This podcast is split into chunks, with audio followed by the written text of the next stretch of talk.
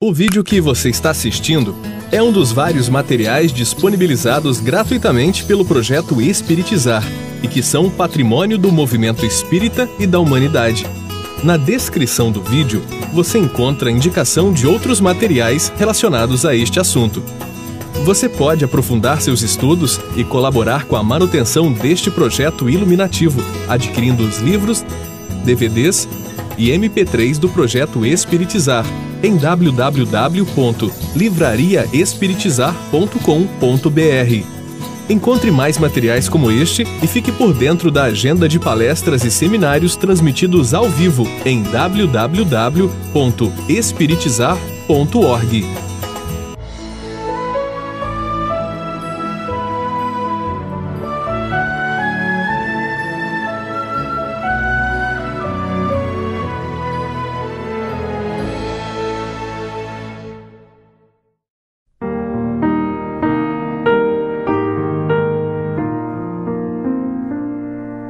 paz de Jesus possa estar com todos nós.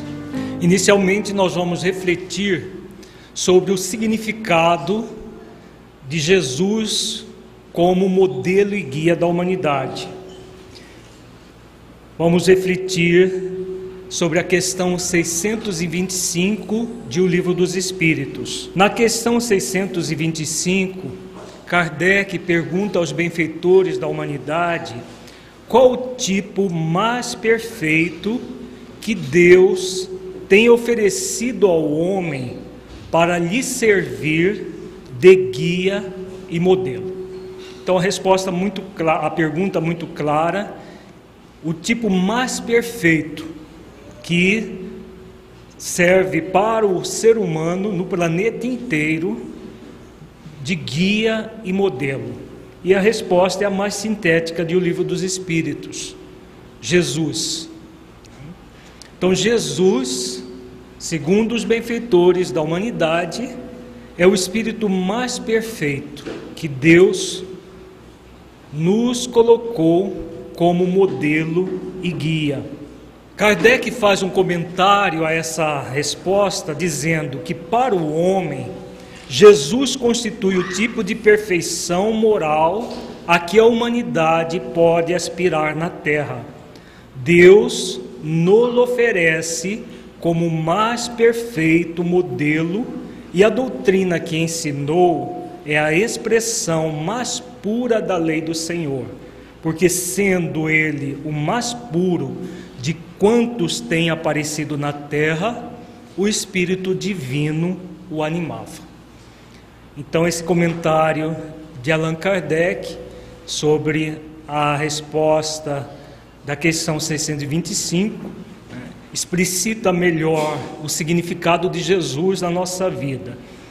Ele, o mais puro de quantos tem aparecido na terra. Na verdade, Jesus é o governador espiritual de todo o nosso sistema solar, não apenas da terra de todos os planetas do sistema solar, segundo Joana de Ângeles, e apenas encarnou entre nós para nos trazer a sua mensagem diretamente, porque já antes dele, muitos precursores trouxeram, tanto no Oriente quanto no Ocidente, de uma forma mais indireta a sua mensagem. E ele encarnou há dois mil anos para poder trazer diretamente a sua mensagem.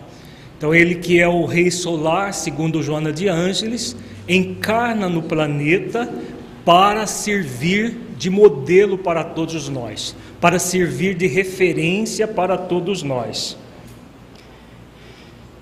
Vejamos agora o que significa modelo. Modelo é a pessoa ou ato que, por sua importância ou perfeição, é digno de servir de exemplo. Então, Jesus é o ser mais puro que nós temos como modelo, né? um exemplo realmente digno de ser modelado.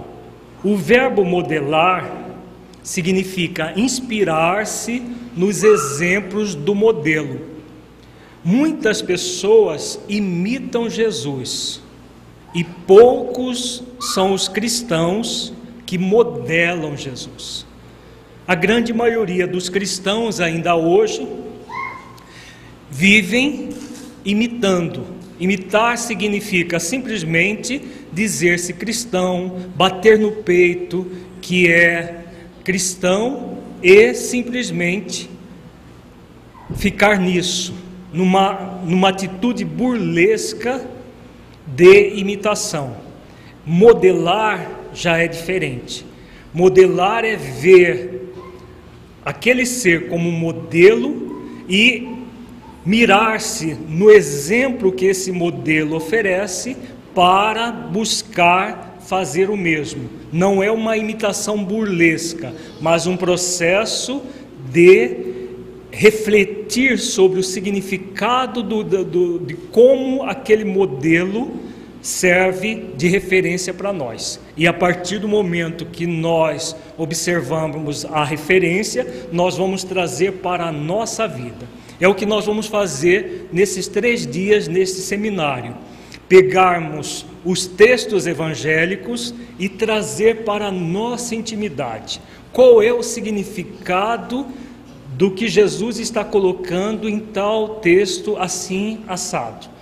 Porque de nada adianta nós estudarmos o Evangelho de Jesus de uma forma puramente intelectual, se nós não trouxermos os conteúdos que Jesus se refere como modelo de mudança de conduta.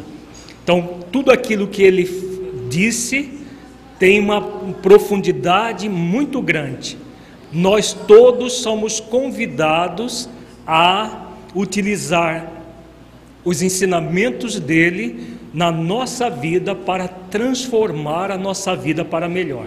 É esse o objetivo da, do Evangelho de Jesus, é esse o grande objetivo dele ter encarnado entre nós.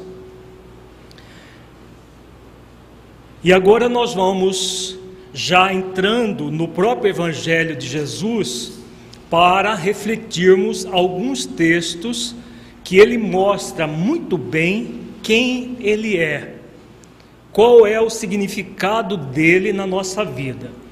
Em João capítulo 10, versículo 26, Jesus diz: Eu o sou, o Cristo eu que falo contigo. Nesta passagem, nós vamos nos defrontar com o significado profundo do eu sou. Qual é o significado do eu sou? Quando Jesus fala, eu sou, eu sou o caminho, a verdade e a vida, eu sou o bom pastor. Então, quando ele fala, poucas, pessoas, poucas vezes no Evangelho, nós temos diretamente ele falando quem ele era de fato, a não ser no contato com os apóstolos. Essa passagem é a passagem em que ele faz um grande encontro, um encontro fantástico, que é o encontro com a samaritana no poço de Jacó. No nosso livro Fora da Caridade Não há Salvação, nós fazemos uma reflexão acerca da, da, dessa passagem inteira, do encontro dele com a samaritana e o significado disso na nossa vida. É aquela passagem onde Jesus oferece para a samaritana a água viva, a água da vida. Qual é o sentido disso? E em um momento ele declara para ela quem ele era, porque ela se refere ao Messias que haveria de vir. E ele diz: Eu o sou o Cristo, eu que falo contigo. Então ele se declara diretamente como o Messias que havia de vir. E na passagem completa, nós temos todo o significado disso na nossa vida. Nós não vamos entrar em detalhes dessa passagem. Quem tiver curiosidade de conhecê-la, o nosso livro Fora da Caridade, Nossa Salvação a aborda. O que nós é, o que nos importa nesse momento é saber que Jesus é o Messias prometido lá das, das grandes tradições hebraicas, dos profetas hebraicos, que até hoje, em sua maioria, não aceita, eles não aceitam Jesus como Messias, mas ele é realmente o governador espiritual do planeta que reencarna para nos trazer a mensagem da verdade. Em João, capítulo 10, versículo 30, ele diz: Eu e o Pai somos um. Essa é uma passagem muito incompreendida do Evangelho. Tanto é que a grande maioria das pessoas interpretam essa passagem ao pé da letra, significando que Jesus e Deus é um ser único, é, é o mesmo ser. Quando ele diz eu e o Pai somos um, na verdade ele não estava dizendo que ele é Deus, mas que ele e Deus estão em uníssono no nível do pensamento, no nível do sentimento. Há uma unidade entre Ele, Espírito puro, e o Criador, uma identidade de pensamentos e sentimentos. É esse o significado desse versículo. Tanto é que em João 14, 28, ele diz eu vou para o Pai, porque o Pai é maior do que eu. Se ele fosse Deus, ele não teria dito isso em João 14, 28. Se eu vou para o Pai, porque o Pai é maior do que eu, porque ele, ele claro, Deus é o Criador do universo. Ele um espírito que se purificou ao longo do tempo, foi criado simples e ignorantes como todos nós e se purificou até se tornar esse ser numa identidade com o próprio Pai. Em João 6,35, e Jesus lhes disse: Eu sou o pão da vida, aquele que vem a mim não terá fome e que quem crê em mim nunca terá sede. Várias vezes Jesus se refere tanto à fome quanto à sede. Então, que fome é essa? Que sede é essa? Ao longo do seminário, nós vamos falar muito sobre essa fome e essa sede. Na verdade, é a fome de amor, é a sede de amor. Então, Ele é o pão da vida, no sentido de que Ele é a grande fonte de amor e como fonte de amor, a partir do momento que nós vamos ao encontro dele, toda a fome e toda a sede de amor que nós trazemos é aplacada. Na passagem que nós nos referimos do encontro dele com a samaritana, ele fala da água viva, da água que aquele que toma dessa água jamais se sentirá sede. Então, significando que que é aquela água que mata a sede definitivamente. Se ela mata a sede definitivamente, ela não é uma água qualquer, é a água da vida, é o próprio amor. Então, várias vezes ele se refere como o pão da vida, como essa fonte de água viva também. Em João 8, 12, falou-lhes, pois, Jesus outra vez, dizendo: Eu sou a luz do mundo. Quem me segue não andará em trevas, mas terá a luz da vida. Então aqui ele usa uma outra metáfora, a metáfora de ser a luz do mundo. Então quem o segue, quem segue essa luz chamada amor, não andará mais em trevas, porque se auto-iluminará. E se se auto-ilumina, nunca mais terá as trevas ao seu redor, porque iluminará a própria vida e o conduzimento da própria vida. Em João 10, 9, ele usa outra metáfora, com o mesmo significado: Eu sou a porta, se alguém entrar por mim, salvar-se-á e entrará e sairá e achará pastagens. Então, uma a metáfora diferente com o mesmo significado. Então, ele é a grande porta da vida. Se nós formos refletir a parábola da porta estreita, a porta estreita é exatamente essa porta que é a porta do amor, que poucas pessoas são aquelas que entram por ela, pela porta estreita. A grande maioria prefere a porta larga da perdição, como ele diz na parábola da porta estreita. Em João 10, 11, ele usa outra metáfora: Eu sou o bom pastor. O bom pastor dá a sua vida pelas ovelhas. Então aqui ele se compara com o bom pastor, significando também esse modelo de amor, de mansidão e de humildade que todos nós somos convidados a seguir para nos salvarmos.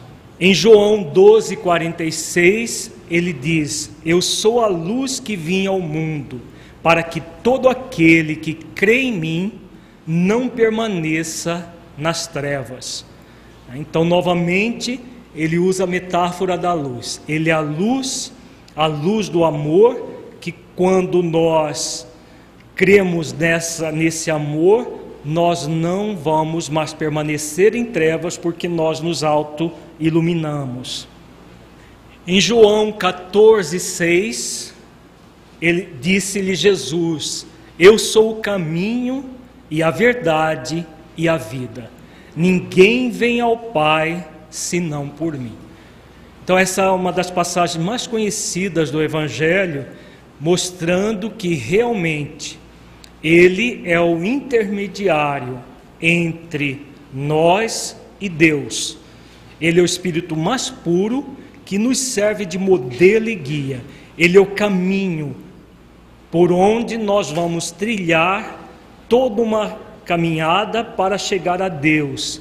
Ele é a verdade, no sentido de que ele carrega em si mesmo todo o conhecimento necessário para que nós possamos crescer e nos tornarmos pessoas livres de nós mesmos, livres das nossas próprias dificuldades.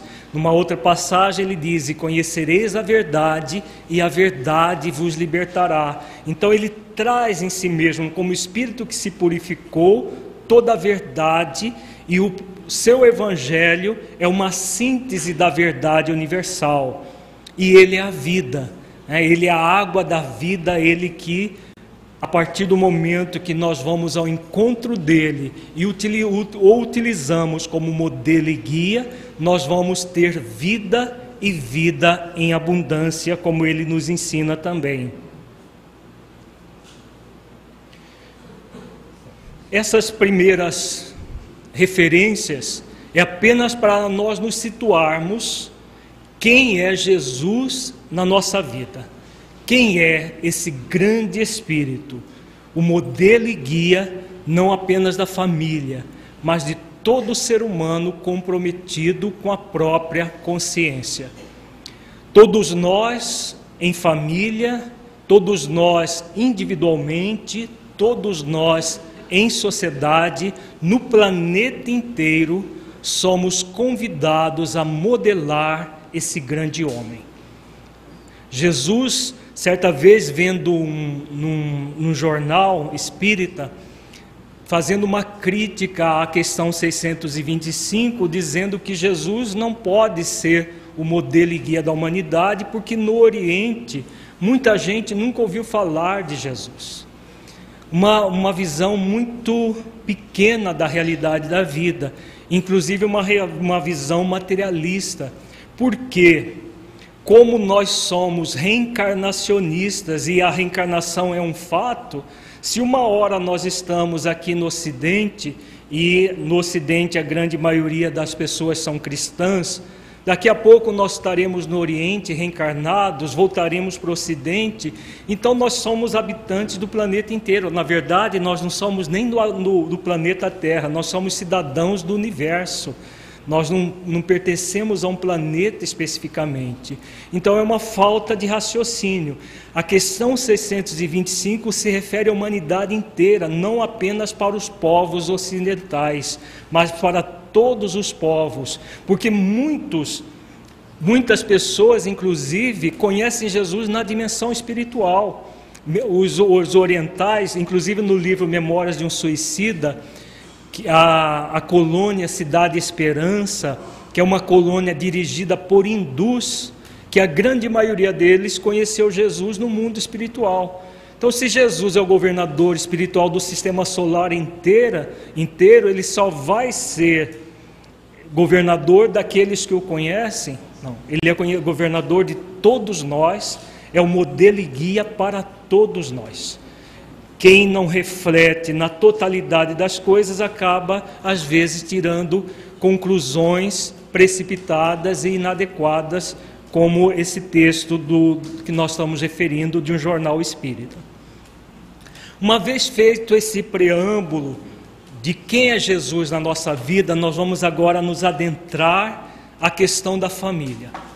Primeiramente, trabalhando um tópico sobre a família e consciência.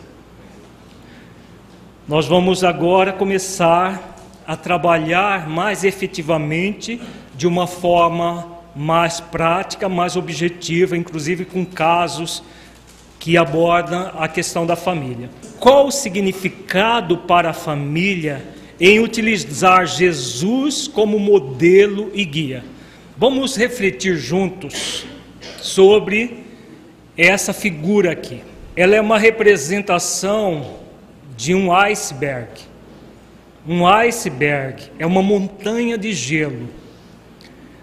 E uma montanha de gelo que fica 5% à tona e 95% abaixo da água.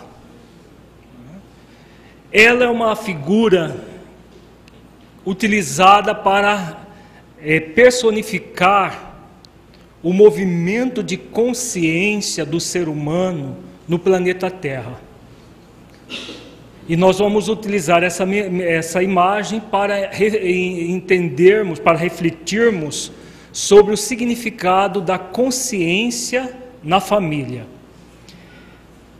O que acontece hoje, em pleno século 21, praticamente 20 séculos depois que Jesus nos ensinou uma série de verdades, o que acontece com a grande maioria de nós, individualmente e, consequentemente, a maioria das famílias?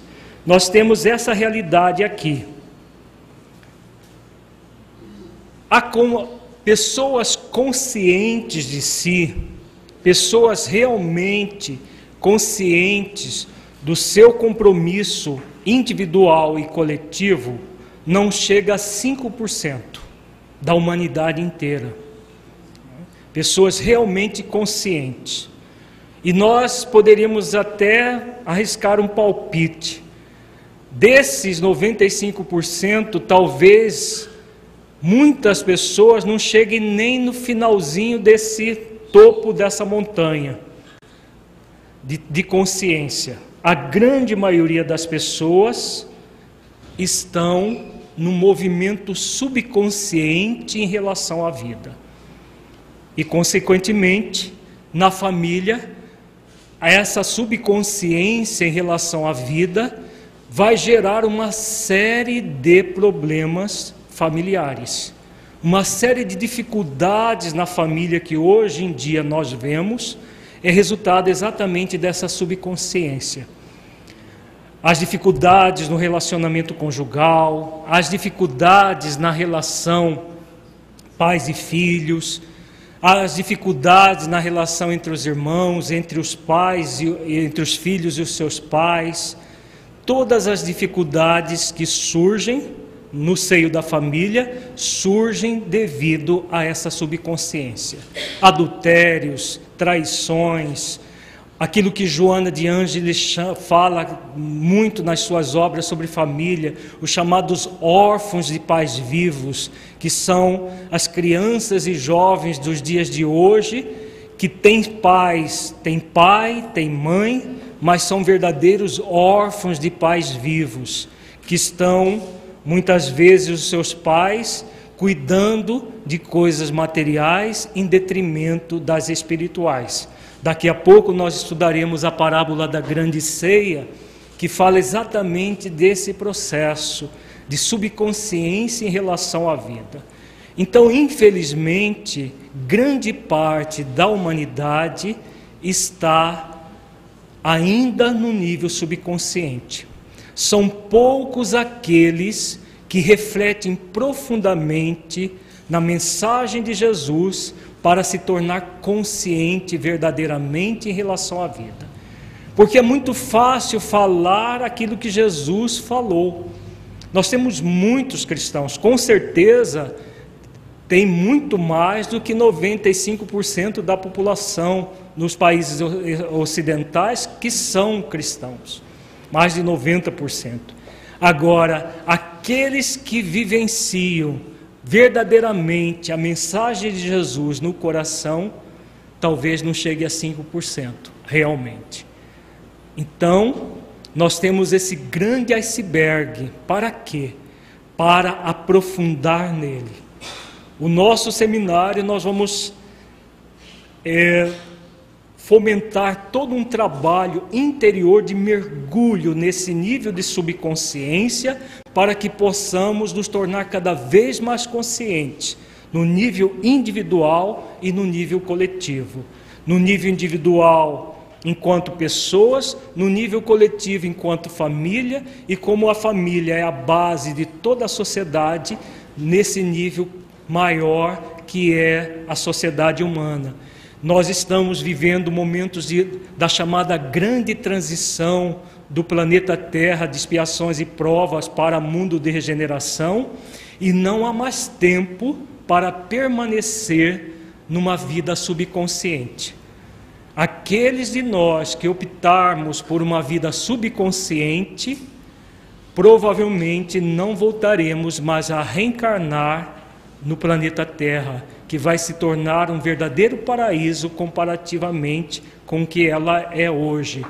Nós estamos, com certeza, vivendo momentos muito graves para toda a sociedade, momentos apocalípticos, inclusive, em que esse, essa subconsciência está atingindo o auge. Por que vem acontecendo isso? Porque vem reencarnando na Terra nesses últimos anos espíritos que estavam nas regiões das sombras durante muito tempo, como uma última oportunidade para permanecer aqui. Então, muitos de nós estamos nesse rol, estamos tendo a última oportunidade de permanecermos no planeta Terra, caso não nos adequemos ao planeta, nós seremos exilados num outro planeta, mas condizente com as nossas afinidades espirituais. É isso que nos diz a questão 1019 de O Livro dos Espíritos e várias mensagens que têm sido publicadas, inclusive no nosso último livro, Modelos de Liderança, Trabalho e Autotransformação, nós publicamos uma mensagem de Joana de Ângeles sobre a grande transição, uma outra que ela fala sobre o mesmo tema, que ela psicografou antes do Natal de Jesus, e uma de Dr. Bezerra que fala sobre o mesmo tema, né, para quem tiver curiosidade de conhecer esses conteúdos, no livro Modelos de Liderança, nós refletimos dentro dessa tônica. Na, no nosso seminário de hoje, nós não trabalharemos dentro dessa área, mas principalmente essa questão de tomar consciência do significado de ter uma vida mais condizente com a proposta cristã, a proposta do Evangelho de Jesus. Para isso, nós vamos estudar agora a parábola da grande ceia. É uma parábola belíssima que está registrada em Lucas, no capítulo 14, versículos 16 a 23. Vejamos, vamos ler toda a parábola, depois nós vamos fazer a exegese transpessoal dela para melhor entendimento. Jesus diz que, porém, ele lhe disse: um certo homem fez uma grande ceia e convidou a muitos. E a hora da ceia mandou o seu servo dizer aos convidados: Vinde, que já tudo está preparado. E todos começaram a escusar-se. Disse-lhe o primeiro: Comprei um campo e importa ir vê-lo. Rogo-te que me hajas por escusado. E outro disse: Comprei cinco juntas de bois e vou experimentá-los. Rogo-te que me hajas por escusado. E outro disse: Casei e, portanto, não posso ir. E voltando aquele servo, anunciou estas coisas ao seu senhor. Então o pai de família, indignado, disse ao seu servo: Sai depressa pelas ruas e bairros da cidade e traze aqui os pobres e aleijados e mancos e cegos.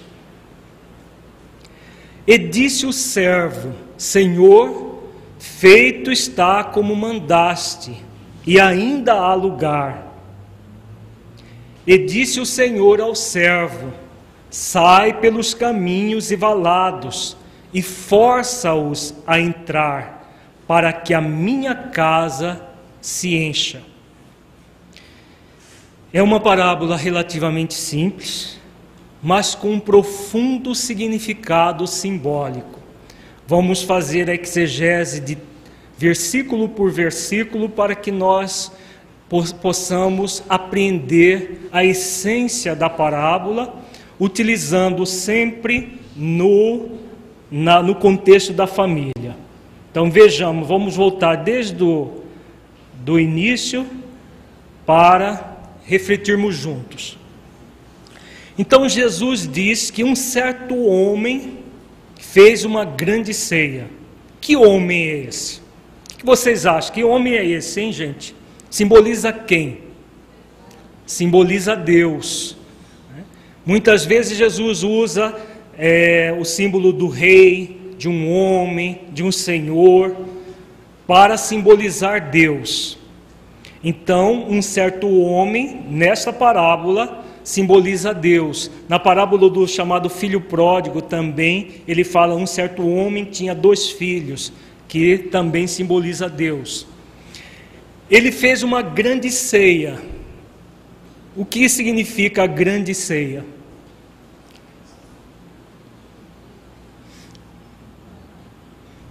Essa parábola parece aquela outra do festim das núpcias, né? mas ela tem um significado até mais profundo que aquela outra do festim das núpcias. O que é a grande ceia? A grande ceia, na verdade, são todo, é, é todo o processo que todos nós somos convidados a buscar o reino de Deus e a sua justiça. Jesus várias vezes fala do reino de Deus e o reino de Deus é o nosso processo de autoiluminação. Então, a grande ceia nada mais é do que essa busca de autoiluminação, participando desse processo de ir ao encontro do reino de Deus e a sua justiça. E onde está o reino de Deus? Dentro de nós mesmos, no nosso próprio ser, na nossa própria essência. As iguarias servidas na ceia. O que são as iguarias? De que forma nós desenvolvemos o reino de Deus e a sua justiça? De que forma nós nos autoiluminamos? As iguarias representam exatamente a forma ao consumir essas iguarias da grande ceia, nós nos autoiluminamos. São as virtudes, as virtudes essenciais: amor, mansidão, humildade, compaixão, renúncia. Todos nós somos criados simples e ignorantes, não é o que diz a questão 115 do Livro dos Espíritos? Nós somos criados simples e ignorantes e cada um de nós tem uma missão, que é nos iluminarmos para nos aproximarmos de Deus, alcançando a felicidade relativa, nos plenificando. Então é exatamente isso que é o, o que significa a grande ceia que todos nós somos convidados. Nós fomos criados simples e ignorantes, somos convidados a evoluir para nos autoiluminar, nos aproximarmos de Deus. Vocês lembram que a questão, a resposta da questão 115 fala? Os benfeitores dizem assim: que uns aceitam submissos a, a, a tarefa que lhes foi assinada, outros só murmurando. Lembram disso? Então, os que aceitam o submisso são aqueles que aceitam se submeter ao processo de evolução amorosa. E os que murmuram? Os que murmuram são aqueles que se revoltam contra o próprio convite. E murmuram, se queixam de Deus, falam que Deus é injusto, porque por que, não nos, nos livra de todos os problemas, já nos cria sem problemas? Então são as pessoas que murmuram, porque não compreendem a lei divina e não fazem esforços de compreender. Então Jesus está falando, na verdade, tudo que Jesus fala nessa parábola no, na, questão, na resposta da questão 115 do Livro dos Espíritos, é colocado de uma outra forma, mais moderna, numa linguagem moderna, não parabólica, todo o processo de evolução do ser humano. Nós somos criados simples e ignorantes e somos convidados a desenvolver as virtudes, nos auto-iluminando até a perfeição relativa. E aí Jesus fala que o Senhor mandou um servo, e a hora da ceia, mandou o seu servo dizer aos convidados: Vinde, que já tudo está preparado. Quem é esse servo, hein, pessoal? Quando nós somos criados simples e ignorantes, como diz a questão 115 do Livro dos Espíritos, e cada um de nós tem um compromisso de evoluir até a plenitude, nós somos convidados de que forma? Nós somos convidados amorosamente a cumprir esse compromisso. Porque esse compromisso, inclusive na questão que 115 fala que vai nos gerar a felicidade, a eterna felicidade, está lá literalmente no texto. Então, o primeiro servo simboliza o amor. O amor vem e nos convida. Venha, venha amorosamente participar da grande ceia, desenvolvendo as virtudes até a felicidade permanente. E o que a maioria de nós faz? Nós murmuramos Exatamente. E nós murmuramos de que forma? E todos começaram a excusar-se. Disse-lhe o primeiro: Comprei um campo, importa ir vê-lo. Rogo-te rogo que me hajas por excusado. Então o primeiro alegou que tinha uma coisa mais importante para fazer do que participar da grande ceia, que era cuidar do campo que ele havia adquirido. Qual é o símbolo que, nós, que está por trás dessas palavras todas? A busca das coisas materiais em detrimento das espirituais. Não é o que a maioria das pessoas estão fazendo? A maioria das pessoas está fazendo exatamente isso, buscando as questões materiais em detrimento das espirituais. É mais importante ter o dinheiro para o supérfluo, ter o dinheiro para passear, para se divertir, para brincar o carnaval, para isso, para aquilo, do que para o tempo dedicado à busca das virtudes. Enquanto a pessoa está se dedicando às questões puramente materiais da vida, da vida, o que está acontecendo? Ela não tem tempo de exercitar as virtudes. E outro disse: Comprei cinco juntas de bois e vou experimentá-los. Rogo-te que me hajas por escusado. Então, para este aqui, era mais importante os bois, cinco juntas de bois, do que fazer os esforços para a prática das virtudes, simbolizando novamente a, o convite do mundo puramente materialista em detrimento das coisas espirituais. Podemos fazer isso, gente? Claro que podemos, nós temos o livre arbítrio. Nós podemos recusar o convite amoroso da vida para desenvolver, a, o, para buscar o reino de, do, de Deus e a sua justiça. A qualquer momento nós podemos fazer isso. Nós podemos recusar quantas vezes nós quisermos. O terceiro convidado e o outro disse, né? Casei e portanto não posso ir.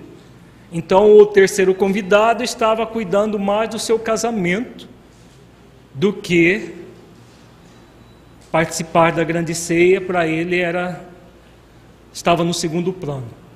O mais importante era cuidar do seu mundo particular, do seu casamento. Podemos também fazer isso, ficar cuidando apenas do nossa vidinha, em vez de buscar a vida com V maiúsculo para desenvolver as aptidões que nos cabe diante da vida. Muita gente, por exemplo, é convidado para um seminário como esse, fala: "Não, mas eu tenho que passear com meus filhos, com minha esposa". Tudo bem, tem direito a passear, mas necessariamente precisa descer num dia que você é convidado a desenvolver reflexões acerca da vida? E os outros dias do ano? Não, não poderíamos usar um momento mais específico para os passeios para as coisas mais materiais. Só que a grande maioria não tem tempo. A grande maioria está cuidando das coisas puramente materiais, em detrimento das espirituais. Todos nós temos o livre-arbítrio para fazer isso. Agora, nos convém fazer isso? Não. Porque se nós recusarmos o convite do primeiro servo, o que vai acontecer? O que vai acontecer, gente? Se nós recusarmos o convite do amor, vem o segundo servo. O segundo servo é exatamente a dor expiatória. E voltando aquele servo, anunciou estas coisas ao seu senhor. Então o pai de família, indignado, disse ao seu servo: Sai depressa pelas ruas e bairros da cidade e traze aqui os pobres e aleijados, e mancos e cegos. Quem são os pobres, os aleijados, os mancos e os cegos? Aqueles que estão passando pela dor expiatória. Já tiveram o convite do amor e não aceitaram. Como não aceitaram o convite do amor, o segundo convite é a dor expiatória. Quando nós voluntariamente não, não vamos ao encontro do amor, a dor bate à nossa porta. Isso nos diz Joana de Ângeles. E nessa parábola fica muito claro. Então, aqueles que estavam todos normais, todos tranquilos, simplesmente se desculparam e não aceitaram o convite. Esses daqui, os pobres, aleijados, mancos e cegos, como já estavam passando pela dor, alguém gosta de passar pela dor? Levanta a mão. Nós estamos aqui quase, acho que umas 150 pessoas, né? Ninguém gosta de passar pela dor. Então, quando a dor chega, muitas vezes a rebeldia ela é amansada, muitas vezes o orgulho é humildado, mas nem sempre. Existem aqueles que, quando chega a dor, ficam mais revoltados contra a vida ou não? Sim. Se, o, se recusa o convite do amor, tem muita gente que quando chega o convite da dor, aí que ele fica possesso.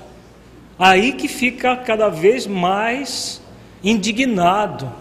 Aí que murmura mais ainda em relação ao Criador. Podemos fazer isso? Podemos também.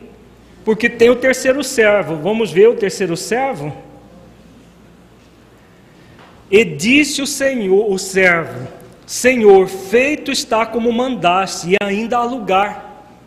Qual é o símbolo que está por trás disso? Dessa, desse versículo.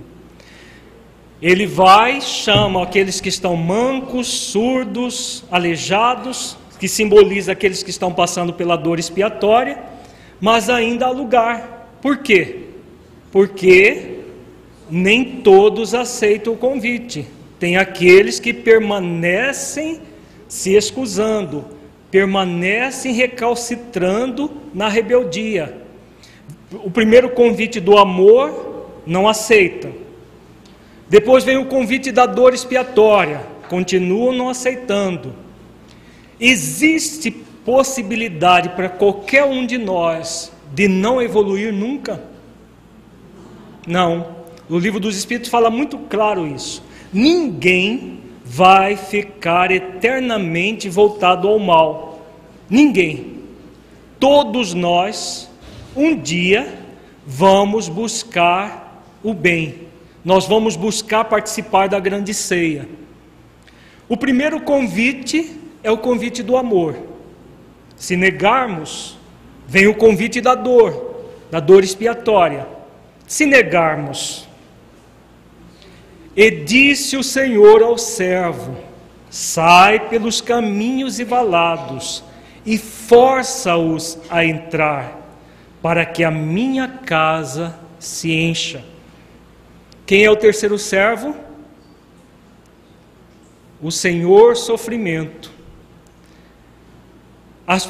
É muito fácil é... não aceitar o convite do primeiro Senhor, que é o Senhor amor. O servo, o primeiro servo é o Senhor amor. A gente recusa porque não estamos sofrendo nada, não estamos passando por nenhuma dificuldade. Não é o que a grande maioria está fazendo aí fora? Usando a saúde do corpo físico para se tornar profundamente doente. A maioria está aí fazendo isso, pulando e brincando e fazendo tudo. Por quê? porque ainda não foi convidada pelo segundo servo, a dona Dor. A é o segundo servo. Muitos já foram convidados pelo segundo servo, mas continuam rebeldes. E aí vem o terceiro servo, que é o Senhor Sofrimento. O sofrimento força-os a entrar. Por que, que o sofrimento força, hein, gente? Alguém gosta de sofrer? Levanta a mão. Antes já fizemos a esquete, a enquete de que ninguém gosta de passar pela dor. E o sofrimento, que é pior que a dor, alguém gosta? Levanta a mão. Quando chega o sofrimento, o sofrimento, nós não estamos falando de sofrimento de dor de dente, não. É sofrimento de acerbo, sofrimento moral, sofrimento físico, sofrimento de todo tipo. Na, na literatura espírita nós estamos temos muitos exemplos de pessoas que passam por situações de sofrimentos terríveis no mundo espiritual, por exemplo. O livro Memórias de um Suicida, por exemplo, inteiro, o livro inteiro fala de pessoas que estão mergulhadas profundamente no sofrimento porque mataram seu corpo, seja de uma forma direta ou indireta, e depois que a vida continua palpitante, percebe que sai do caldeirão e cai dentro da fogueira de uma forma muito dolorosa. Por que, que o sofrimento força-o a entrar? Porque, como ninguém gosta de sofrer, cedo ou tarde, toda e qualquer pessoa vai reconhecer que, se continuar recalcitrando em rebeldia, em desamor, em orgulho diante da vida, vai vir o, o terceiro servo, que é o sofrimento, e vai forçá-la a entrar. No sentido de que a pessoa vai dizer, vai chegar um momento que vai dizer basta, não quero mais sofrer. E quando ela, ela mesma dá, diz para si mesma esse basta, todo o processo de evolução se faz. É o que diz a questão 115. Aqueles que aceitam o submisso são aqueles que aceitam o convite do amor e evoluem e rapidamente alcançam a felicidade plena. Os que murmuram, os benfeitores dizem que as eternidades serão maiores, maiores para ele. Quando a pessoa está nesse sofrimento acerbo, ela acredita que o sofrimento nunca vai terminar. Mas como Deus é sábio e misericordioso, ele criou mecanismos para fazer com que a pessoa, depois de sofrer, ela reconheça isso, e como nós somos espíritos imortais, cedo ou tarde nós vamos buscar a grande ceia, nós vamos buscar nos auto-iluminar pela prática das virtudes. Ficou clara a parábola, gente? Alguma pergunta, alguma dúvida? O que tem essa parábola a ver com a família? Vamos agora trocar em miúdos muita coisa aqui que nós vimos na parábola. O que tem a ver tudo isso com a família? Somente teremos uma família mais consciente de sua função ao aceitarmos o convite amoroso de Deus para modelarmos Jesus, transformando no seu guia. Então, o convite do amor nunca cessa. Nós podemos continuar dando desculpas para não aceitar o convite do amor. Mesmo aqueles que estão passando por uma situação expiatória qualquer, qualquer o convite do amor permanece, permanece acontecendo. E muitos permanecemos recusando. Então, como que se dá o processo de evolução do ser humano? O processo de evolução individual e também família se dá inicialmente pelas chamadas provações. Como são as provações em família? Nós vivemos num mundo de expiações e provas. E muitas vezes reclamamos que na nossa família nós temos problemas, que nós temos dificuldades, que as pessoas que convivem conosco são cheias de defeitos. Alguém já, já reclamou isso? Não precisa levantar a mão para não ficar. Muitas vezes nós reclamamos que nós não temos pessoas perfeitas ao nosso redor, nos servindo, nos. nos... Agora, nós perguntaríamos: num planeta de expiações e provas, uma família perfeita será possível? Não. Agora, uma família se aperfeiçoando é possível ou não? Sim. Claro que é possível. Então, a aprovação é um processo de educação pelo amor. Agora, o amor dá trabalho. Nós queremos o amor pronto de fora para dentro, que as pessoas todas sejam lindas e maravilhosas ao nosso redor. Mas você já se olhou no espelho e se perguntou: você é lindo e maravilhoso? Porque você espera que o outro seja lindo e maravilhoso. Mas e você? Você é. Usando lindo e maravilhoso como metáfora das pessoas sem defeitos. Quem de nós não tem defeitos? Quem de nós não temos as nossas dificuldades? Por isso que são provas. As provas que nós temos, por exemplo, na vida acadêmica são fáceis? Não, eu quero só prova fácil, que eu já sei tudo. Não é o que o aluno preguiçoso muitas vezes fala? Ele só quer provinha fácil que ele já sabe. Mas assim ele vai aprender?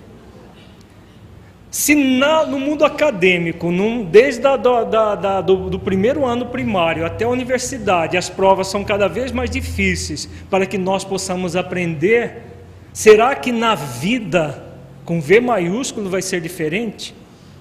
Claro que não, não é possível.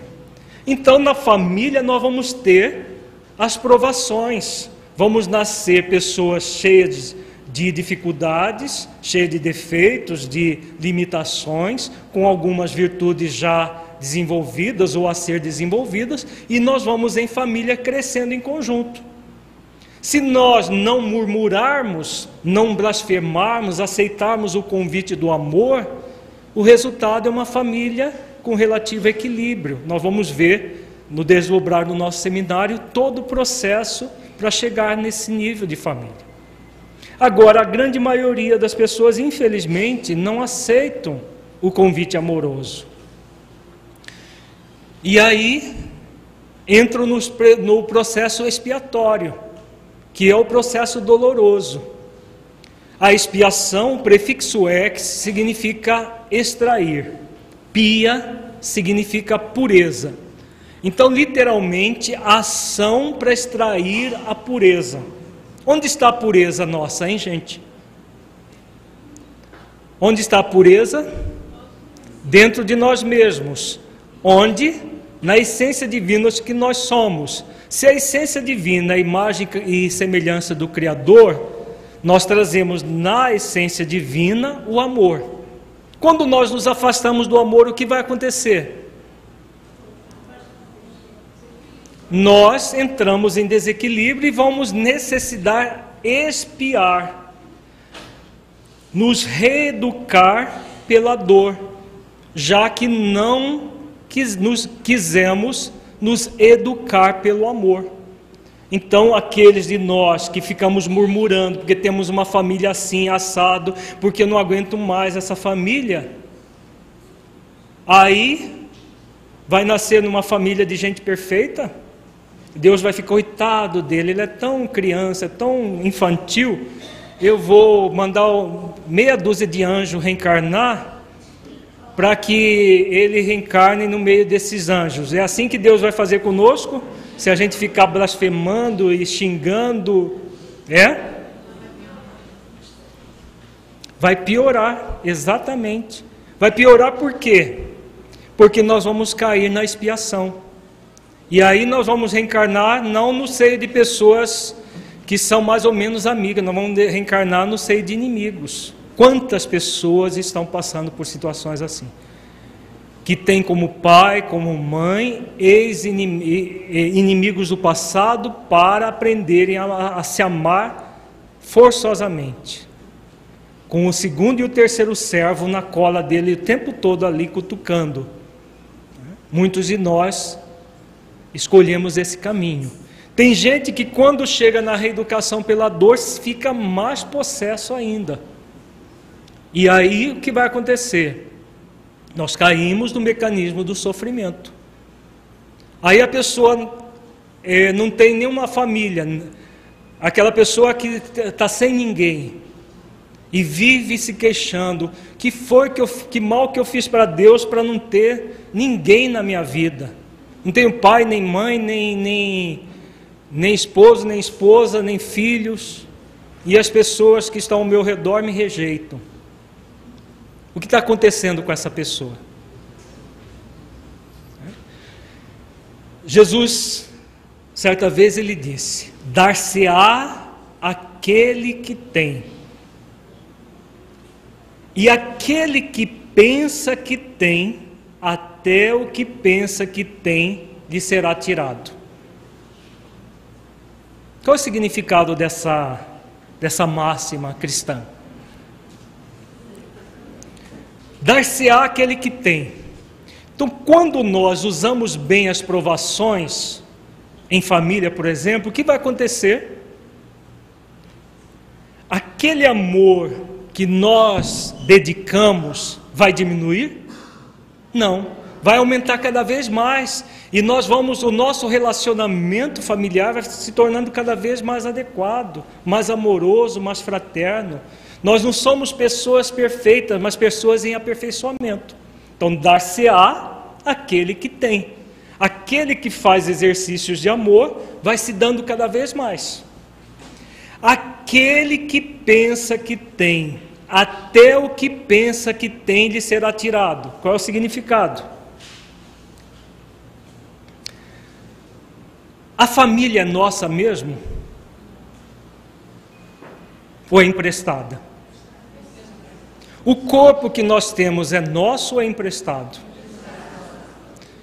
Então nós estamos refletindo que tudo que nós temos é emprestado, de material, de que nós temos.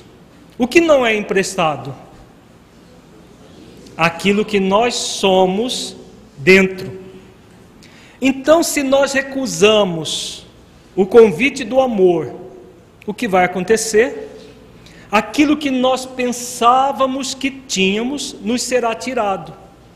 Hoje a pessoa reencarna e está sem família, sem ninguém. Por que, que acontece isso? Toda falta de hoje, o que, que significa? Abuso do ontem. Então, se hoje falta para ela, ela está num processo expiatório tira-se para que a pessoa sofra, para que ela seja punida, é isso? É? Não, para que ela seja reeducada. A expiação não é um processo de punição divina. A expiação é um, é um convite à reeducação. Como a pessoa se nega a se educar, surge a dor, e se ela se rebela contra a dor, surge o sofrimento, para que ela se reeduque. Então, em família, quando qualquer falta, ah, mas eu não tenho uma mãe amorosa que a minha amiga tem. Você merece uma mãe amorosa? Se você recebeu uma jararaca como mãe, é porque você, muitas é, muito provavelmente no passado, deve ter sido uma jaracuçu com seus filhos. E aí, você, aquela mãe amorosa que você teve no passado, que você não valorizou, que você colocou no asilo de velhos, que você xingou, que você vilipendiou na vida dela, o que vai acontecer? Será tirada e você recebe um inimigo milenar como sua mãe. Faz sentido ou não? Faz. Aquele que pensa que tem, até o que pensa que tem lhe será tirado, para aprender pela dor e pelo sofrimento, porque não quis aprender pelo amor. Então, o processo expiatório nada mais é do que um movimento para valorizar aquilo que nós perdemos. Quando tínhamos, blasfemávamos. Agora que não temos, vamos aprender a humildar o orgulho, a amansar a rebeldia, a transformar o desamor em amor. Então é o segundo e o terceiro servo da parábola. Como a maioria recusa o convite do primeiro servo, vem o terceiro, o segundo e o terceiro, porque recusamos o convite do primeiro servo. Então, nós podemos dizer que a nossa vida sempre será uma dádiva. Nós temos as provações, que é o processo para evoluir pelas oportunidades amorosas. Todos nós somos convidados a evoluir primeiramente pelas oportunidades amorosas. Se recusamos o convite, como a parábola da grande ceia mostra muito bem, nós vamos cair nas expiações para evoluir pelas oportunidades dolorosas. Se continuamos recalcitrando no mal e não aceitando os convites, aí vem as oportunidades sofredoras. Que já não é um processo mais divino, mas é somos nós mesmos que criamos para nós o sofrimento porque não queremos, não, não aceitamos os convites nem do amor e muito menos da dor. Não queremos nem nos reeducar. E aí, mais coisa vai sendo tirada, mais oportunidades vão sendo tiradas. E como nós dissemos inicialmente, para muitos de nós, até o planeta onde nós habitamos, habitamos vai ser tirado. Vai ser tirado de nós e nós vamos ser colocados num planeta que, segundo Joana de Ângeles, está agora na época das cavernas, semelhante ao que a Terra foi na época das cavernas. É esse planeta onde está sendo, estão sendo exiladas as pessoas que não poderão continuar na Terra. Por quê? Vai ser uma punição? Não, não é uma punição é simplesmente uma adequação à rebeldia da pessoa. Como a terra, como disse Jesus, só os mansos e os pacíficos herdarão a terra. Se nós não estivermos no movimento de ir para a grande ceia, não poderemos continuar aqui. Então, tudo que nos é oportunidade para evoluir amorosamente vai sendo tirado vai sendo tirado o corpo que nós vilipendiamos, o corpo saudável. O que vai acontecer? Nós vamos sendo tirado a saúde para que na doença nós aprendamos a valorizar o corpo. É da vida que seja assim. Por que, que é da vida que seja assim? Nós já vimos isso. Por que, que é da vida que as coisas são, sejam assim? que se não fosse isso, aí sim nós permaneceríamos eternamente voltados para o mal. Se não houvesse os outros dois servos, principalmente o terceiro, nós ficaríamos eternamente voltados para o mal. Porque se fosse sempre o convite amoroso e nós não tiver, não fosse tirado de nós aquilo que nós não valorizamos, nós ficaríamos como se fôssemos crianças espirituais eternamente. Como a vida é uma dádiva, como nós estamos vendo no slide, como a vida é uma dádiva, existem as expiações, os processos dolorosos e os processos de sofrimento, para que nós aprendamos a valorizar a vida.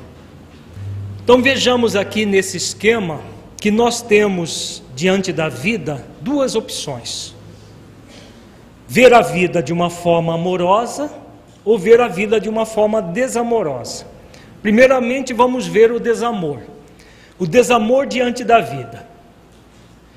O desamor no seio da família, por exemplo. Quando acontece isso, vai haver uma dessintonia da pessoa gerada pelo próprio desamor. Por que, que há uma dessintonia? Porque a lei maior do universo é a lei de amor. Então todos nós somos convidados a exercitar o amor. Se nós não exercitamos o amor, nós ficamos desintonizados com a própria vida, com a, a própria, é, o próprio equilíbrio do universo. Então, o equilíbrio do universo nos convida ao amor. E nós não queremos, nós blasfemamos, nós murmuramos e não queremos aceitar o, convite do amor. O que vai acontecer? Exatamente aquele movimento de inconsciência, de subconsciência que nós vimos lá no iceberg. A pessoa que está nesse movimento de desamor pela vida, ela quer somente situações de prazer. Ela quer viver apenas prazerosamente, como se fosse possível num planeta de expiações e provas, nós vivermos em eterno prazer. E aí o que as, que as pessoas fazem quando não obtêm prazer? Naturalmente, nós estamos no auge, né? Acho que é o período que mais se busca o prazer artificial, o prazer da euforia, que é o período do carnaval. Nós estamos no auge desse prazer fruído desfrutado a qualquer custo. E as pessoas se apegam prazer, a esse prazer, que é um prazer desvitalizador. Quando termina o carnaval na quarta-feira de cinza, tem pessoas que tão, querem que tudo recomece de novo. E tem gente que estica até o, o, o fim de semana seguinte, principalmente no Nordeste, gastando muita energia boa em algo sem valor nenhum gastando energias do próprio corpo, às vezes criando situações sérias na família, por causa dessa fantasia, desse, desse querer o prazer a qualquer custo. Tem gente que usa a família como se fosse um verdadeiro hotel, uma pensão, principalmente muitos adolescentes, né? nós estamos vendo muitos jovens na nossa plateia hoje, às vezes quer usar a família como uma pensão, um hotel. Inclusive é um hotel muito bom porque não cobra diária, até recebe, né? Recebe mesada, recebe uma série de coisas. E saem, pintam e bordam, e fazem e farra, cultivam o prazer a qualquer custo. E querem que as mães e os pais sejam verdadeiros serviçais, que, são, é, que é pior do que o serviçal, porque o serviçal ele recebe salário, o pai e a mãe são muitas vezes são tratados pelos jovens como verdadeiros serviçais, que nem muito obrigado recebe. Ao contrário, recebe reclamação. Se a comida não sai do jeito como ele quer, reclama. Se a mãe esquece de, de arrumar a, a cama do jeito como ele quer, ele vai lá e reclama. Muitos vivem assim, vivendo na família como se ele fosse ali para ser servido.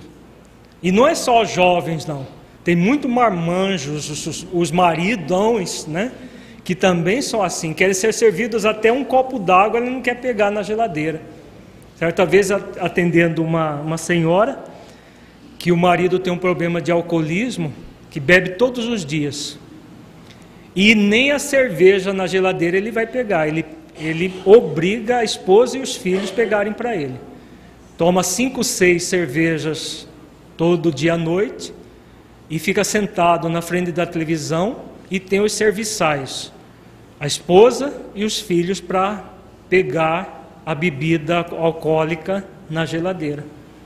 Então são as pessoas que estão aí nesse movimento de buscar o prazer a qualquer custo e com apego.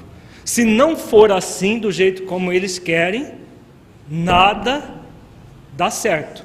E viram um bicho. Ai dos demais se não os servirem dessa maneira, vira um bicho. Porque a pessoa está focada puramente nesse prazer a qualquer custo. Quando surge alguma dificuldade, vem a revolta. Não, mas por que que não não pegou a cerveja mais gelada? Eu queria a mais gelada que está atrás, não sei da, das outras lá. A pessoa se revolta com as mínimas coisas. Qualquer dificuldade para ela é fruto da é instrumento de revolta, principalmente no ambiente familiar. O que vai acontecer? As pessoas que têm esse movimento, elas, elas têm um foco na impossibilidade em resolver os problemas. Elas são incapazes, incapazes até de abrir uma geladeira e pegar algo dentro da geladeira, incapazes de fazer algum, é, alguma coisa dentro de casa. Será que são incapazes mesmos? Ou estão se fazendo de incapazes para simplesmente usar os outros? O que vocês acham? Porque são pessoas que não são débeis mentais, não tem dificuldades em relação a isso. Porque o débil mental, uma pessoa com uma síndrome genética, aí sim elas estão na vida para serem servidas. Mas pessoas normais não são para viver cultivando o prazer a qualquer custo. O que vai acontecer quando nós temos esse movimento de desamor frente à vida, hein, gente? Ó a donadora aqui, ó. Fatalmente, quando nós temos um movimento de desamor diante da vida, cedo ou tarde vai surgir a dor. Quando vem a dor, o que, que acontece? A pessoa diz assim: que bom que agora que eu estou passando por esse sofrimento, por essa dor, agora eu vou fazer aquilo que deve ser feito. É assim que acontece? Infelizmente não. Porque se a pessoa, quando chegasse a dor, aceitasse o convite para ir até a grande ceia para resolver os problemas, aí realmente a, a assumir uma atitude de maior maturidade frente à vida seria muito bom. Só que a grande maioria espera o trio calafrio chegar. Vocês conhecem o trio calafrio? Não é o frio do ar-condicionado, não. A dona dor sempre vem sozinha. Quando a gente se revolta contra a dor, o que vai acontecer? Veio a dor e a pessoa fica mais revoltada. Tem gente que se revolta porque fica doente nos dias de carnaval e não pode ir lá gastar toda essa energia vital nos quatro dias de folia, como se diz. E fica revoltada. Peguei dengue exatamente no dia do carnaval. Devia ter graças a Deus, porque vai ficar quatro dias menos ruim do que gastando energia vital nessa, nessa loucura. O que acontece quando nós nos revoltamos contra a dor? A dona Dor é uma senhora muito engraçada. Ela vive buscando uma comadre chamada Dona Rebeldia. E a Dona Rebeldia, ela dá conselhos para a Dona Dor muitos, muito ruins, muito inconvenientes. Quais são os conselhos que a dona, dona Rebeldia dá para a dor?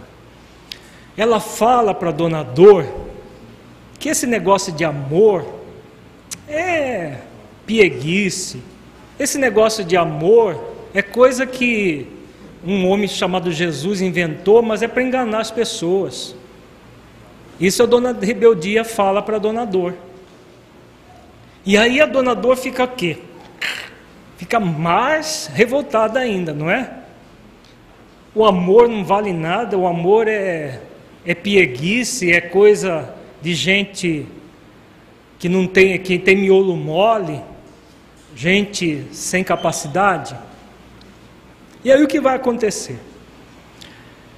A dona dor que deveria se casar com o Senhor amor,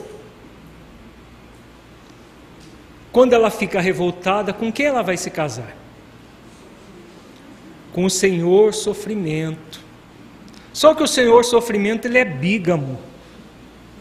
Ele, ele, ele não se contenta com uma única esposa. Qual é a outra esposa do Senhor sofrimento? A outra esposa do Senhor sofrimento chama-se dona infelicidade. Então, quando nós recusamos o convite do amor, surge o trio calafrio. Tchan tchan na nossa vida. A dona dor, o senhor sofrimento e a dona infelicidade. Ninguém gosta do trio calafrio, só que, infelizmente para nós, nós vivemos tendo atitudes que fazem com que o trio calafrio o tempo todo fique lá nos cutucando. Cutucando um, cutuca um para cá, outro para lá. Cada um desse, desse componente desse trio anda com um tridente na mão, daquele do, do, do capeta. Um cutuca do lado, outro cutuca do outro e outro cutuca do outro. E a pessoa vai empurrando a vida com a barriga. Podemos fazer isso? Empurrar a vida com a barriga? Podemos. O trio calafrio está aí. Cedo ou tarde eles vão nos cutucar para que a gente busque a grande ceia, mas podemos ficar. Como diz aquela propaganda da, da tem uma propaganda de uma marca de cerveja, né? Nós não vamos falar aqui, claro. mas que convida as pessoas a rirem da vida. Já viram? A, a propaganda da, da chamada cervejinha, que convida as pessoas a rirem da vida. Podemos rir da vida, gente? Podemos ou não? Podemos, nós temos o livre-arbítrio para rir da vida. Só que quando nós rimos da vida, o trio calafrio sempre surgirá na nossa vida. É exatamente esse esquema que nós estamos vendo. Vamos rindo da vida aquilo que nós pensávamos que tínhamos nos será tirado gradualmente para que nós paremos de rir da vida. O que, Jesus nos convida? Jesus nos convida a ter um movimento de amor diante da vida. Ele nos convida a ir ao encontro do amor. Sentir a vida amorosamente como uma dádiva, como nós vimos. Ela é uma dádiva, um convite para evoluirmos, para crescermos. Quando nós vemos a vida amorosamente como uma dádiva, nas situações que geram prazer, nós vamos ter muitas situações que geram prazer em família. Por que não? Né? Ah, nós vivemos um planeta de expiações e provas e a gente tem que sofrer no planeta de expiações e provas. Quem disse isso? Não é da vida o sofrimento, é do mau uso da vida. Então nós vamos ter uma série de. Quanto mais nós cultivarmos o amor em família, mais prazeroso vai ser a vida familiar. Mais prazerosa vai ser. Mais é, aconchegante, mais é, vitalizada vai ser a vida familiar. Então nós vamos ter muitos prazeres em família e na vida como um todo. Quando nós estamos tendo algum prazer, seja em família, seja individualmente, nós somos convidados a desfrutar o prazer com equilíbrio e desapego. Porque num planeta de expiações e provas, o prazer nunca será constante. Se for constante, não é planeta de expiações e provas. Só em mundos mais felizes que a felicidade, que o prazer da vida é constante no mundo de expiações e provas, tudo isso é muito relativo. Então, enquanto tem, a gente usufrui, mas sem se apegar. Porque quando nós nos apegamos ao prazer, quando não existe o prazer natural, nós vamos buscar o prazer artificial, como nós estamos no auge do prazer artificial que o carnaval proporciona. É um prazer de faz de conta, um prazer artificializado, não sustenta a criatura. Como nós vivemos um planeta de expiações e provas, é claro que nós vamos ter dificuldades. É aquilo que nós dissemos inicialmente. Existe, existe alguma família no planeta de expiações e provas que não passa por dificuldades nos, com os seus membros? Todos nós temos as nossas limitações, temos os nossos defeitos, temos as nossas qualidades a ser desenvolvidas, mas trazemos profundas limitações. Então, essas limitações geram dificuldades. Quando gera dificuldades, nós vamos sempre focar o aprendizado que essas dificuldades geram, buscando soluções com equilíbrio. É isso que garante uma família mais humanizada, uma família mais condizente com a proposta cristã, com a proposta de Jesus. Jesus, como modelo e guia, é aquele que nos convida a aprender. Quando nós agimos assim, o que vai ter como resultado? Sabedoria e felicidade.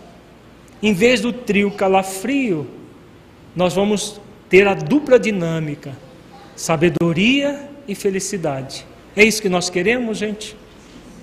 Com certeza. Mas para adquirir sabedoria e felicidade, somente participando da grande ceia, aceitando o convite amoroso para participar da grande ceia. Se nós não aceitamos o convite amoroso, aí o que sobra é o trio calafrio: dor, sofrimento e infelicidade. Perguntas até agora, gente? Tatiana faz uma pergunta interessante aqui na frente. Essa busca prazer, do prazer que geram as compulsões, sim.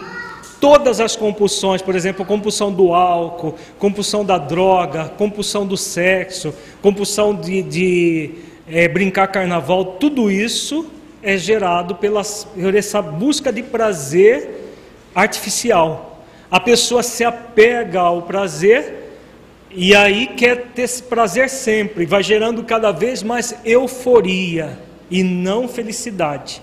Se nós formos aí no qualquer baile, qualquer lugar onde as pessoas estão lá pulando desbragadamente e perguntar se elas estão felizes, nós vamos, nós vamos encontrar quase que 100% de sim. Elas vão dizer que estão felizes. Mas hora que chegar a quarta-feira de cinzas, o que, vai, o que normalmente acontece? Um estado de depressão, de vazio interior muito grande. Por isso que as pessoas na quarta-feira de cinza querem ir para outro baile. Porque vem aquele vazio interior de, uma, de um processo sem sentido. Como tudo aquilo foi sem sentido, é preciso mais e mais e mais para ter sentido. Agora, será que o, o sentido da nossa vida é buscar a euforia? Não, não é. Então, o que essas pessoas chamam de felicidade é puramente euforia. A euforia do sexo desbragado, desregrado, a euforia dessa, de todos esses processos que nos nossos dias nós estamos tendo o auge. Gera um vazio interior muito grande. Por isso as pessoas têm as overdoses, né? Overdose de sexo, overdose de droga, overdose de tudo, de bebida alcoólica, pessoas em coma alcoólico, pessoas desencarnando em parada cardíaca, parada respiratória, por overdoses de cocaína, de êxtase e de outras drogas mais, por causa do prazer a qualquer custo. Agora nós vamos trabalhar, uma vez refletido isso tudo que nós nós acabamos de ver desse processo de subconsciência que muitas vezes nós temos individual e na família, toda uma, uma ação de mudança para uma proposta cristã de maior consciência em família, consciência individual e consciência coletiva em família. Por quê? Uma vez que nós nos percebemos com dificuldades, o que nos cabe? Nós vimos no esquema anterior que o processo é de buscar sabedoria e felicidade. A felicidade é resultado da sabedoria. Conhecereis a verdade e a verdade vos libertará. Então, o processo de busca de sabedoria passa por uma ação de mudança. Eu, ao reconhecer uma dificuldade que eu trago dentro de mim, eu trabalho em função da superação dessa dificuldade. Então vejamos aqui toda ação de mudança, nós vamos lidar com três questões básicas na nossa vida: as chamadas possibilidades, as chamadas limitações e as potencialidades. Nós estamos vendo aqui nesses três círculos possibilidades, limitações e potencialidades. No centro, a consciência em família. Então a consciência em família, ela vai gradativamente ser ampliada e todo o nosso seminário nós vamos aprofundar cada vez mais nesse processo de consciência. A partir do momento em que nós reconhecemos as nossas possibilidades de mudança, eu posso mudar ou não. Muitas vezes nós falamos que, que queremos mudar, mas não fazemos os esforços para que a mudança aconteça. Todo mundo pode, mas nem todo mundo faz esforços para que a mudança aconteça. Se nós não fazemos os esforços, nós vamos ficar apenas nas possibilidades. Nós trazemos também as nossas limitações. As limitações são as dificuldades interiores que nós trazemos. A própria preguiça é uma limitação. O movimento de auto-engano, que nós vamos ver bastante amanhã, é uma limitação. Então, nós trazemos mu muitas limitações. Essas limitações limitam as nossas possibilidades. Agora, não impedem as nossas possibilidades. Por que, que não impede? Porque nós temos um potencial. As nossas potencialidades que nós vemos aqui no alto do esquema, são infinitas. Por que são infinitas? Por que, que nós, as nossas potencialidades são infinitas? Porque nós somos potencialmente espíritos puros. Ainda não nos purificamos, mas nós somos em potencial. É o que aborda a questão 540 do Livro dos Espíritos. Lembro da, da resposta da questão 540? A resposta da questão 540 é uma resposta muito longa que fala sobre várias coisas, dentre elas, fala que o espírito, que hoje é anjo, arcanjo, começou pelo átomo, significando o quê? Que todo o processo de evolução do ser começa no átomo primitivo e conclui-se no anjo. O, o, o, arcanjo é o símbolo do Espírito puro, o Espírito que alcançou todas as suas potencialidades e desenvolveu-as gradativamente. Então, Jesus é um espírito angelical, mas ele não foi criado anjo, porque não existem apesar de muita gente achar ainda que Jesus foi criado perfeito, seria absurdo acreditar que Deus em algum momento cria um ser perfeito e outro imperfeito. Então ele é um ser, Deus seria injusto. Então, como ele é justo e bom, todos nós, isso é que diz a questão de 540, temos o mesmo ponto de partida. O ponto de partida é o átomo primitivo, significando que nós evoluímos no mineral, no vegetal, no animal, no hominal, até chegar no angelical. A vida, a evolução se passa em todos esses, esses períodos, em todas essas, é, essas possibilidades, até alcançar o potencial do anjo, do espírito puro. Então, se nós trazemos esse potencial que é infinito, o que nós somos convidados a desenvolver esses potenciais gradativamente, aumentando as nossas possibilidades, transformando gradualmente as nossas limitações. Então as limitações vão sendo diminuídas gradualmente, as possibilidades vão sendo aumentadas, porque o nosso potencial é infinito. Então nós vamos ampliando o potencial gradativamente. Em família é exatamente o movimento do dar-se-á aquele que tem. Quanto mais nós desenvolvemos os nossos potenciais em família, ampliando as nossas possibilidades, a nossa família vai se tornando uma família mais equilibrada, mais harmonizada. Consequentemente, a nossa convivência familiar vai se tornando mais feliz, mais tranquila. Então é tudo isso o que está acontecendo: superação de limitações, ampliação das possibilidades a partir do potencial. Então nós temos um potencial, é claro que para desenvolver esse potencial, nós somos convidados a fazer esforços.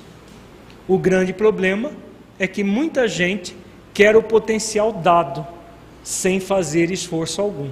Aí claro que não vai ser possível nenhuma mudança. Então, toda e qualquer dificuldade no relacionamento familiar é uma limitação. Então, é uma, são as limitações a serem superadas. Quem não as tem? Se não tivesse, não estaria num planeta de expiações e provas. Então, todos nós, sem exceção, temos as nossas limitações. Agora, as limitações são para que nós nos acomodemos a elas? Não, eu estou num planeta de expiações e prova, todo mundo é assim mesmo. É para isso? É para a gente simplesmente ficar justificando a preguiça? Não. Eu, te, eu tenho limitações. Aceitar que existem limitações, mas a aceitação é uma virtude proativa. Está embutida na aceitação uma pergunta: que ações eu posso realizar para superar essas limitações? Senão não será aceitação, será acomodação. Muitas vezes nós confundimos aceitação com acomodação. São duas coisas distintas. Acomodação, eu, eu sou assim. Num planeta de expiações e provas, as coisas são assim. Isso é acomodação. Aceitação, eu estou num planeta de expiações e prova porque trago ainda muitas limitações. Eu estou vivendo em família num planeta de expiações e provas porque a, a minha família, a nossa família, traz muitas limitações para ser transformadas, para serem superadas. A partir do momento que a pessoa reflete que essas limitações estão aí para ser superadas, ela vai entrar no movimento de melhorar as possibilidades que ela tem. Então eu tenho uma possibilidade de mudança.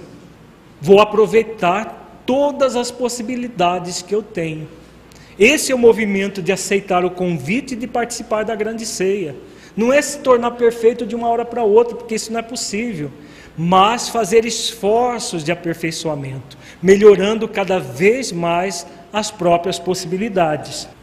A partir do momento que eu melhoro as possibilidades, eu vou ampliando os meus potenciais, ampliando o potencial da nossa família tornando a nossa família cada vez mais uma família equilibrada, uma família mais harmonizada, mais feliz, mais tranquila.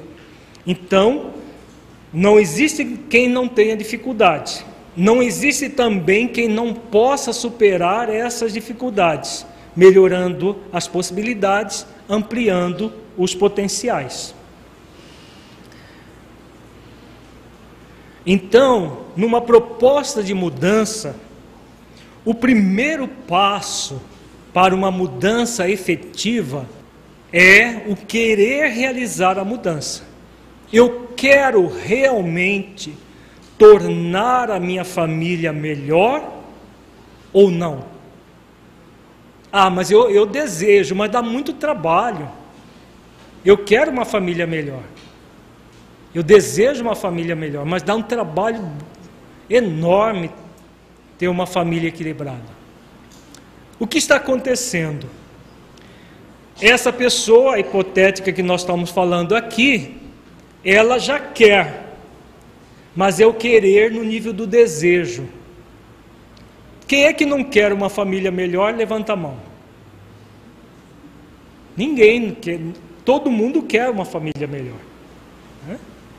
Agora, quem é que faz, quer fazer todos os esforços necessários,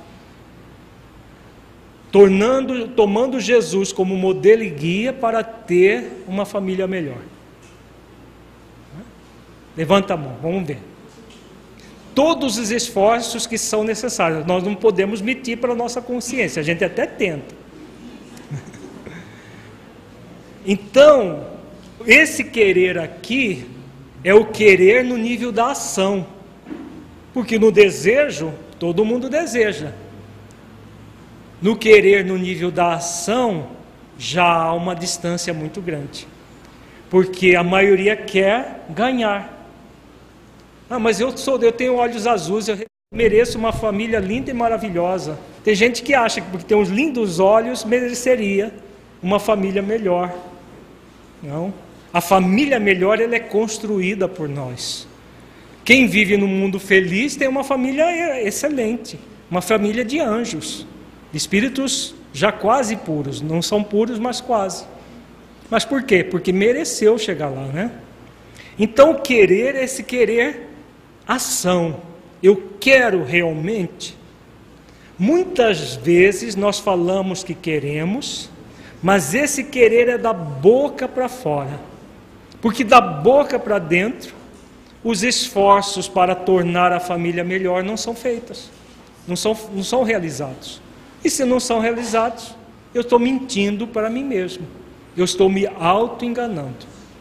Só que o auto-engano não faz a gente assist, é, participar da grande ceia. O auto-engano vai fazer com que a gente espere o terceiro servo, ou o segundo. Depois que nós tomamos consciência verdadeira, eu quero realizar a mudança, o que nós devemos saber como e o que realizar.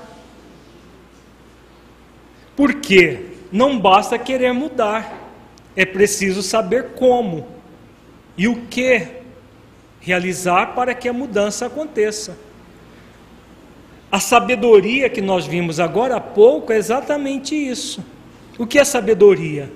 É você aprender com a própria vida, com os recursos da vida.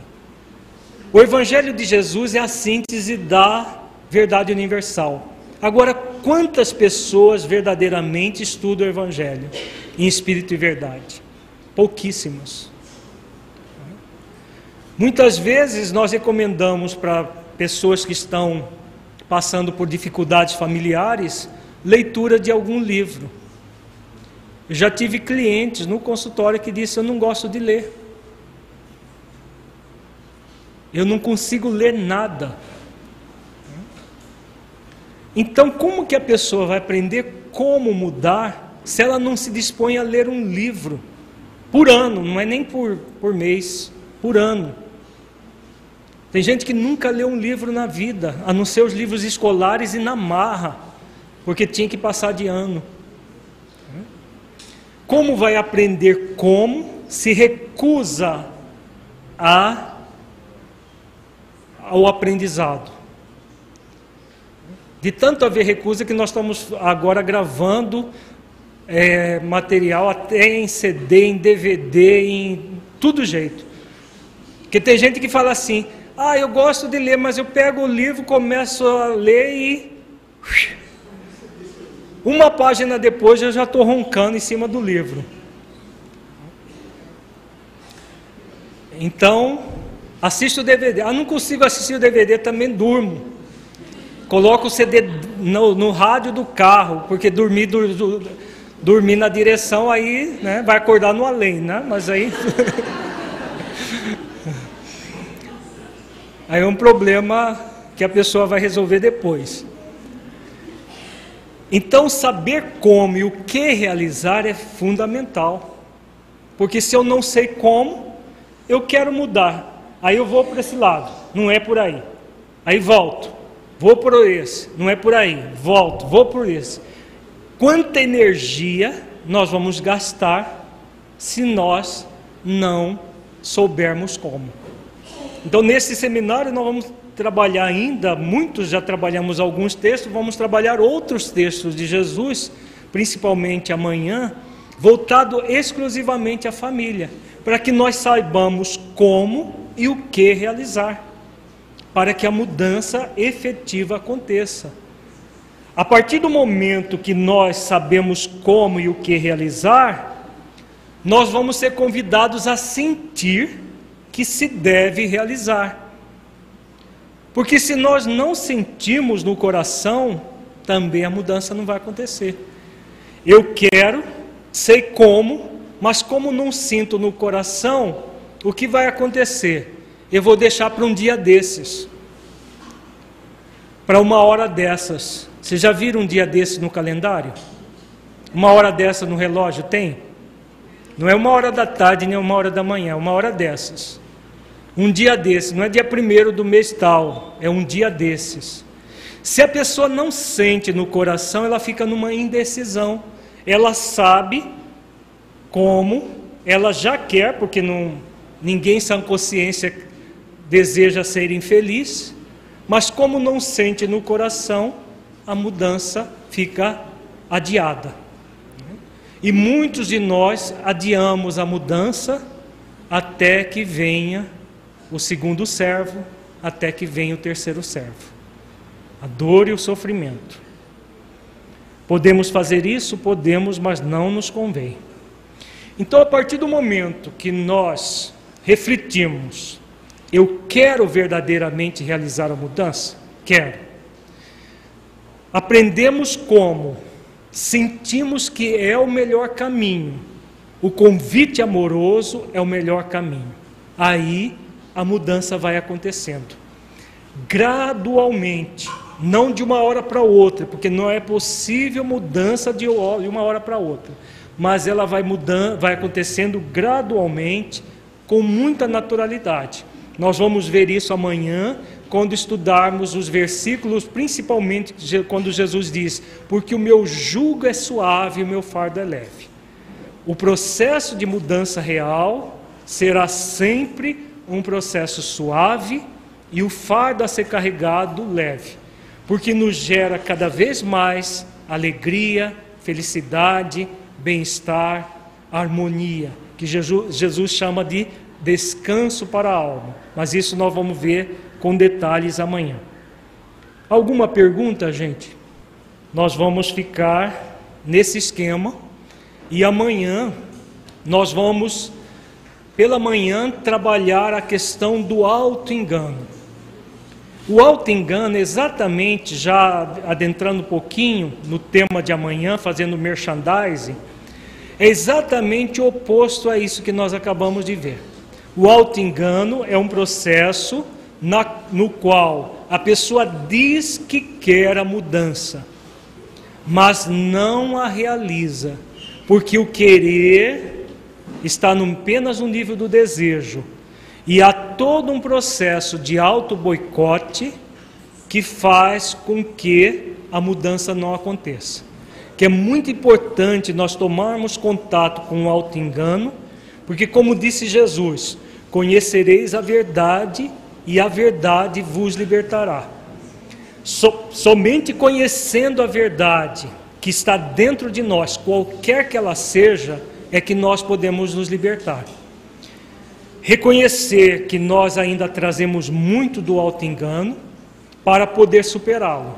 Porque se nós continuarmos com o movimento de nos enganarmos, dizendo que ah, que as coisas são assim mesmo, que a gente vai levando a vida numa, numa, de uma forma light, muitas coisas, muitas lágrimas desnecessárias nós vamos verter. Mas todos nós somos convidados a nos libertar do auto-engano.